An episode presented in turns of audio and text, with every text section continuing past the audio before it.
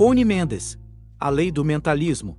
Antes de empreender qualquer ofício, o candidato que vai realizá-lo recebe instruções ou estuda a técnica do mesmo. No entanto, há quem empreenda sua tarefa totalmente às cegas, sem instruções, sem técnica, sem bússola ou desenho, sem noções do que vai encontrar. E o ser humano, que é lançado para a tarefa de viver, sem sequer saber o que é a vida, sem saber por que algumas vidas passam em meio à opulência e satisfação, enquanto outras as passam, na miséria e no sofrimento. Alguns começam com todas as vantagens que a afeição pode conceber e, no entanto, são perseguidos por um atalho de calamidades, e o ser humano debate conjecturas, todas erradas, e chega o dia de sua morte sem que ele sequer tenha adivinhado a verdade sobre tudo isso. Aprenda a grande verdade: o que você pensa é manifestado. Pensamentos são coisas, é a sua atitude que determina tudo o que acontece com você. Seu próprio conceito ao que você vê, não apenas em seu corpo e em seu caráter, mas no exterior, em suas condições de vida, mente, sim, assim como você ouve. Se você tem o hábito de pensar que tem uma constituição saudável, faça o que fizer, sempre será saudável. Mas você muda sua maneira de pensar, você se deixa levar pelo medo das doenças e começa a adoecer. Você perde a saúde. Se você nasceu rico, pode sempre ser rico, a menos que alguém te convença de que existe o destino e comece a acreditar que o seu pode mudar de acordo com os golpes e retrocessos porque você pensa. Assim, sua vida, o que acontece com você, obedece suas crenças e o que você expressa em palavras. É uma lei, um começo. Você sabe o que é um princípio? É uma lei invariável que nunca falha. Essa lei é chamada de o princípio do mentalismo. Se em sua mente está a ideia de que os acidentes nos espreitam a cada passo, se você acha as enfermidades da velhice são inevitáveis, se você está convencido de sua má ou boa sorte, seja o que for, que você normalmente espera para melhor ou para pior, essa é a condição que você verá se manifestar em sua vida e em tudo que fizer. É por isso que o que acontece com você, você nunca está ciente das ideias que enchem sua mente. Eles são formados de acordo com o que nos ensinam ou o que ouvimos. Como quase todos desconhecem as leis que regem a vida, leis chamadas de criação, quase todos nós passamos a vida fabricando condições contrárias, vendo tornar ruim o que prometia ser tão bom, tateando, por assim dizer, cegamente, sem bússola. Leme, atribuindo nossos meios à própria vida e aprendendo pela força de golpes ou atribuindo à vontade de Deus. Com o que escutou até agora, terá percebido que o ser humano não é o que foi levado a acreditar, ou seja, uma rolha no meio de uma tempestade, batida aqui e ali de acordo com as ondas. Nada disso. Sua vida, seu mundo, suas circunstâncias, tudo o que ele é, tudo o que acontece com ele são suas criações e de mais ninguém.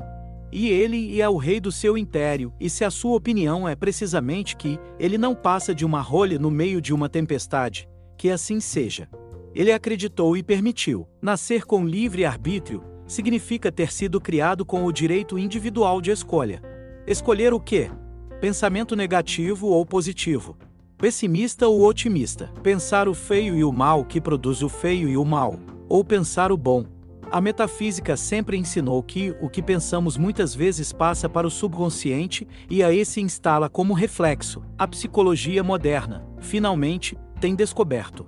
Quando o ser humano está envolvido nos efeitos positivos, que produz o bom e o belo no exterior ou no interior. Ignorância, isto é, ele produziu uma calamidade para si mesmo, ele se volta para Deus e ele implora para ser libertado do sofrimento. O homem vê que Deus às vezes o atende e que outras vezes, inexplicavelmente, ele não o atende. Neste último caso, é quando os familiares o consolam dizendo-lhe que devemos nos resignar à vontade de Deus. Ou seja, todos assumem que a vontade do Criador é má, mas, ao mesmo tempo, a religião ensina que Deus é nosso Pai. Um Pai todo amor, bondade, misericórdia, toda sabedoria e eterna. Você está vendo como essas duas teorias não concordam? Parece um senso comum que um pai, amoroso e infinitamente sábio, possa sentir e expressar má vontade para com seus filhos.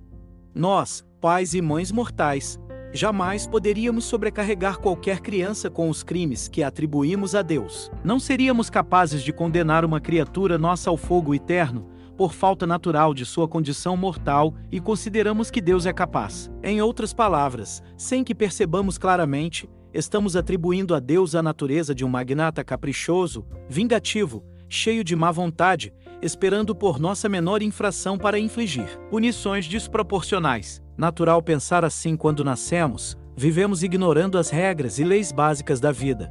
Já dissemos o motivo de nossas calamidades. Nós os produzimos com um pensamento: é que somos imagem e semelhança do Criador. Somos criadores. Os criadores, cada um, de sua própria manifestação. Agora, porque Deus parece prestar atenção algumas vezes e outras não. Já verás, a oração é o pensamento mais puro e mais elevado que pode ser pensado. É polarizar a mente no grau mais altamente positivo. São vibrações de luz que liberamos quando oramos, ou seja, quando pensamos em Deus. Essas vibrações têm que transformar instantaneamente todas as condições escuras ao seu redor em perfeitas e belas, como quando uma lâmpada é trazida para um quarto escuro. Desde que quem reza pense e acredite que o Deus a quem pede é um pai amoroso que quer dar tudo de bom ao filho.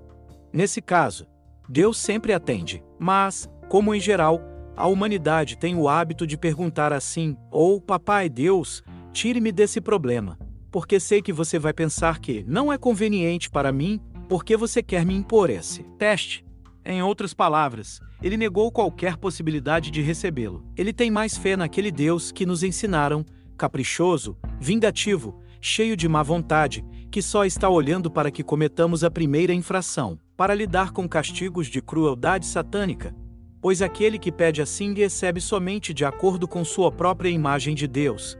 É tão simples quanto eu lhe digo. Agora, nunca se esqueça que a vontade de Deus para você é boa, saúde, paz, felicidade, bem-estar, tudo de bom que ele criou. Nunca mais se esqueça de que Deus não é o juiz, nem o policial, nem o carrasco, nem o tirano que você foi levado a acreditar. A verdade é que ele criou sete leis, sete princípios que funcionam em tudo e sempre. Eles não descansam por um único minuto, eles são responsáveis por manter a ordem, a harmonia em toda a criação. A polícia não é necessária no espírito, aquele que não anda a lei pune a si mesmo. O que você pensa se manifesta, então aprenda a pensar corretamente e com a lei para que se manifeste todo o bem que Deus quer para você. São Paulo disse que Deus está mais perto de nós do que nossos pés e nossas mãos, mais perto ainda do que nossa respiração, para que não precisemos gritar com Ele para nos ouvir. Basta pensar nele para que o que parece quebrado já comece a se recompor. Ele nos criou, ele nos conhece melhor do que podemos conhecer a nós mesmos. Ele sabe por que agimos desta ou daquela maneira, e não espera que nos comportemos como santos quando estamos apenas aprendendo a andar nesta vida espiritual. Vou implorar para você não acreditar em nada do que estou dizendo sem antes verificar. É seu direito divino e soberano. Não faça o que fez até agora, aceite tudo o que ouve e tudo o que vê, sem se dar a oportunidade de julgar entre o bem e o mal.